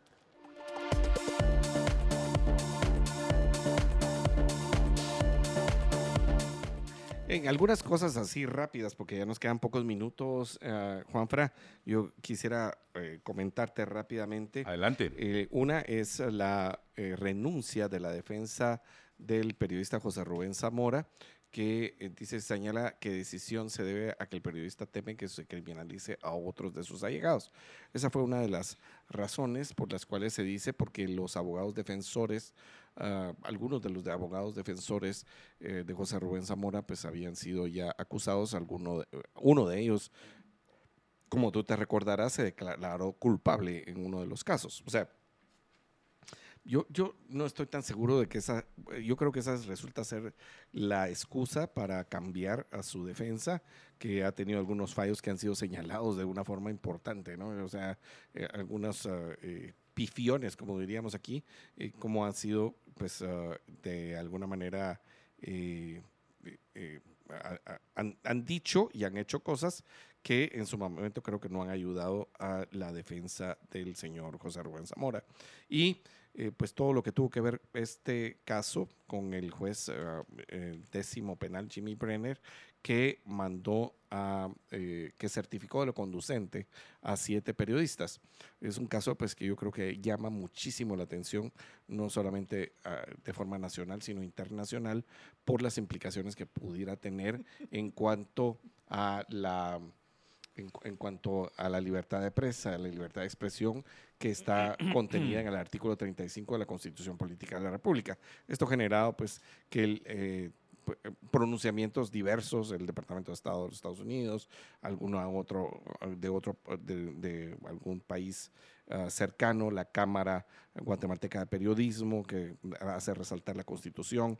Y todo lo que tiene que ver con que si las opiniones expresadas en los diarios pueden llegar a entorpecer eh, de una manera significativa, porque no puedes decir que la opinión puede tener un peso suficiente para que un juez, un fiscal, una, eh, eh, todas las instancias legales puedan verse presionadas de tal manera que dejen de hacer su trabajo de forma independiente, ¿verdad, Juanfra? Sino que en todo caso tiene que haber otro tipo de actos que no son solamente expresar una opinión, la que puedan llevar a un acto ilícito. Yo creo que es un tema a resaltar eh, todo lo que está pasando en este, en este caso específico. El, uh, eh, pues, eh, tiene que ver con, con, con, la libertad de expresión, pero también con el hecho de que tú no te puedes esconder bajo una acción de ser periodista por cualquier otro ilícito que cometas. O sea, o sea, si tú eres periodista y haces un ilícito, pues también las leyes del país te tienen que, eh, pues tienen que ca caer sobre ti. Y, y, por cierto, cualquier persona guatemalteca que exprese su opinión eh, tiene las mismas ventajas que un periodista. O sea, eh, las, las puede decir ahora más con las redes sociales que se puede expresar de forma contundente uh, acerca de las cosas que puedan estar pasando. Así es. Yo creo que ese es un buen tema um, que, que hay que mantener en vigilancia.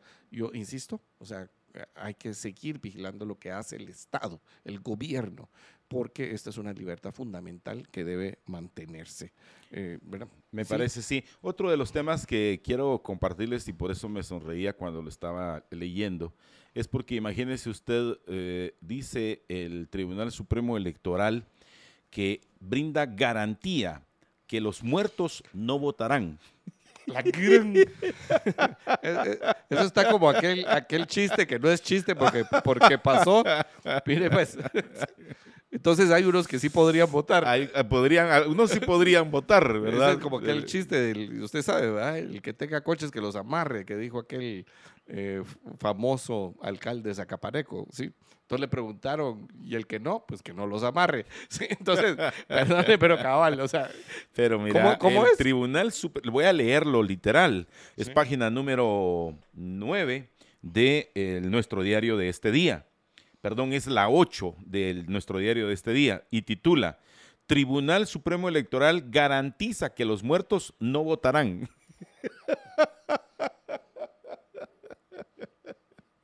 A la gran. o sea, esta hoja hay que guardarla, hay que. Vamos a subirla ya a nuestras redes porque es llegar a un, a un nivel así, ¿verdad? Donde te pueden garantizar que un muerto no va a votar. No, Dios santo. Pero bueno. Eh, nos tenemos que ir, quisiéramos quedarnos, de verdad. Quisiéramos quedarnos, pero nos tenemos que ir. Un llamado al Ministerio de Educación para que ponga atención con los maestros y los pupitres. Un llamado de veras, o sea, tres años, tres años, 21, 22, 23. O sea, tres años para resolver estos problemas, para que al encontrarnos con un nuevo ciclo escolar y los niños se encontraran sin pupitres y sin maestros. Esto llora sangre, como muchas cosas. Y bueno, pues, eh, eh, ha habido gente desesperada, padres desesperados que han tomado las calles. Yo creo que tampoco eh, se justifica que todo el resto de la población tenga que pagar por lo que el, por la mala administración es de este Ministerio de Educación. Agradezco la comunicación de Carlos Mendoza. Hoy nos estuvo escuchando, pero desde el Quiché. Saludos allá a la gente linda de El Quiché, Santa Cruz especialmente, también a los que están ahí en el Chiché, en Quiché. Muchísimas gracias, que tengan la mejor de las mañanas. Eh, les invito también para que nos sigan a través de las cuentas institucionales, arroba Libertópolis, para lo que usted guste y mande. También José Carlos ya habilitó las de él, ya están ahí disponibles, que solo él se recuerda cuáles son, y las de su servidor. En Twitter, arroba José, José KRLOS. O sea, José Carlos, pero en vez de la C y la A, una K. José KRLOS en Twitter. En, um, en, o sea, que usted escribe Joseca Arlos. José K-R-L-O-S. Ok, va. Entonces la mía es arroba Juan Frajete. bueno, que tengan un bonito y día. La X en TikTok. Eh, X para el TikTok. A mí, ahí, estamos me encuentra como José Carlos Ortega y me encuentra también en ah, Facebook como José Carlos Ortega Santa Cruz. Que tengan bonito día, con permiso.